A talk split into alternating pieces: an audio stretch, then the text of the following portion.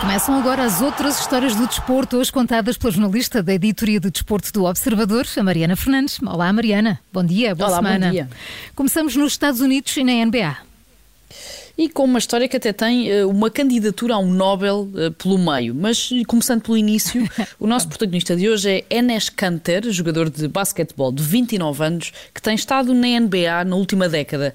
Enes Kanter nasceu na Suíça, é filho de pais turcos e desde a adolescência que se tornou muito crítico ao regime de Erdogan na Turquia quando foi para os Estados Unidos em 2011 para jogar nos Utah Jazz, aproveitou o distanciamento geográfico, o facto eh, de ter saído do país para se tornar um verdadeiro ativista contra Erdogan e por aquilo que diz ser uma liberdade política e social que não existe na Turquia atualmente. Chegou a integrar a lista dos principais criminosos procurados pelo regime turco. Em 2017 renunciou à nacionalidade turca e declarou-se apátrida e agora, sem que ninguém o esperasse, decidiu então candidatar-se ao Prémio Nobel da Paz. Então, mas eh, essa candidatura foi considerada, Mariana? Ele é de facto um dos candidatos? Sim, a candidatura foi eh, considerada, é um dos candidatos ao Prémio Nobel da Paz por ser uma importante voz na luta pelas liberdades, e estou a citar.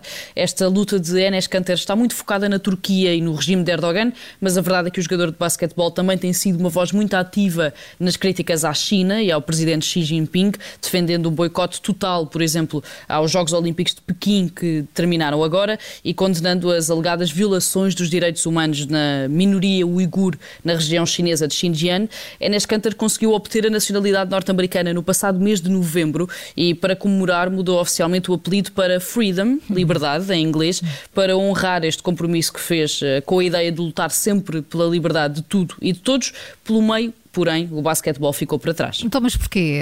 A carreira na NBA não está a correr bem?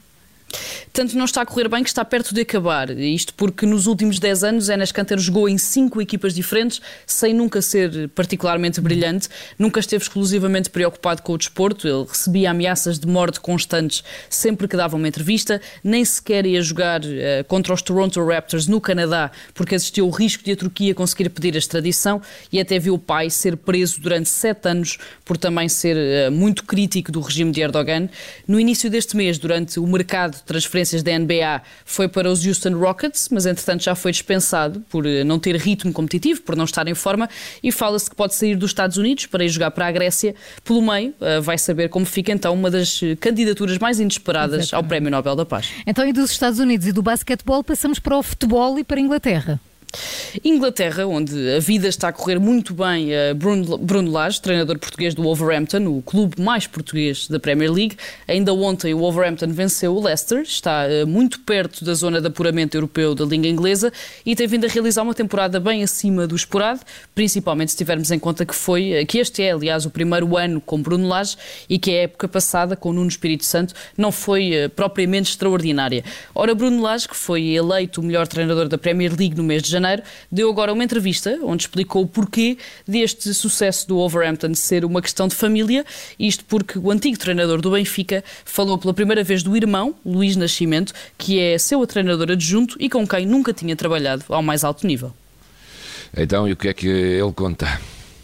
Bem, ele diz antes de tudo o resto que está eh, muito contente por trabalhar com o irmão. Eles estiveram sempre muito perto, mas sempre desencontrados. Treinaram no Benfica ao mesmo tempo, mas em escalões diferentes da formação. Foram ambos adjuntos de Carlos Carvalhal, mas também em períodos diferentes. E só agora, quando Bruno Lage foi para a Inglaterra, é que decidiu então convidar o irmão para integrar a equipa técnica e acaba por contar uma coisa curiosa. Num plantel onde existem tantos portugueses, a alcunha de Luís Nascimento é o capitão, em alusão ao personagem uhum. Capitão Nascimento do filme brasileiro Tropa de Elite e num clube que é quase mais português do que inglês, começa também a formar-se uma verdadeira família portuguesa. Grande filme esse, Tropa de Elite. Eh, Mariana, é começamos e terminamos no basquetebol.